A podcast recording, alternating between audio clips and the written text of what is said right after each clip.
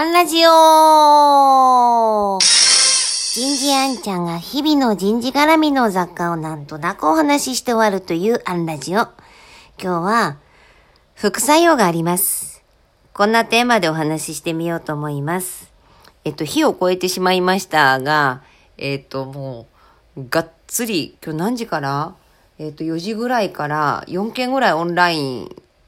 でやり取りしてて、まあ最後のは、まあ身内の、えー懇親会みたいなんだったんですけど、あの、午前様になってしまい、えー今吹き込んでおる状態です。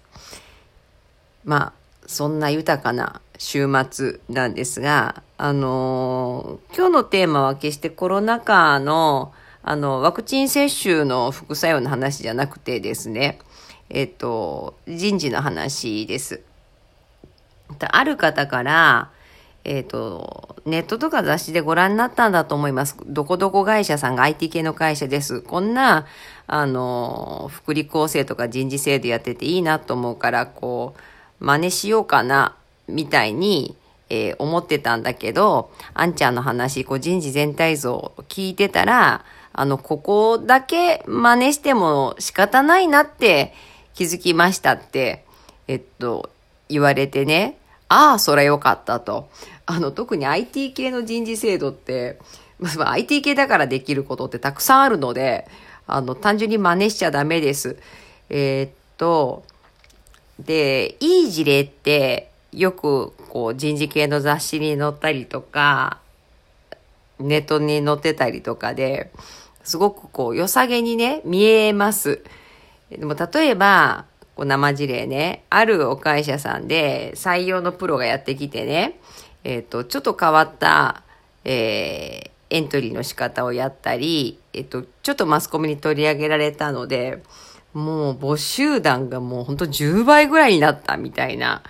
あの、あ、あそこの会社かなって思う方は採用専門にやってる方だと思うんですけれども、あの、実はね、えっ、と、採用はもうガンって入れたからいいんですけど、育成が追いつかなくて、半分やめさせるみたいなことになってました。そこはね、出ないんだ。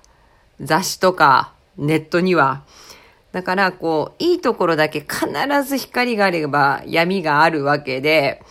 あの、副作用はあります。副作用がない制度ないと思うので、なんかそこだけ見て飛びつくんじゃなくて、しっかりそこもヒアリングして、それでもよしということが分かって入れること。あとはもちろん整合性があるかどうかも大事なんで、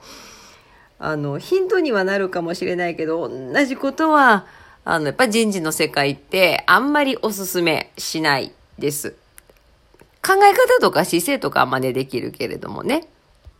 まあ、日を超えてもいますし、今日は短めに。今日はここまで。次回もお楽しみに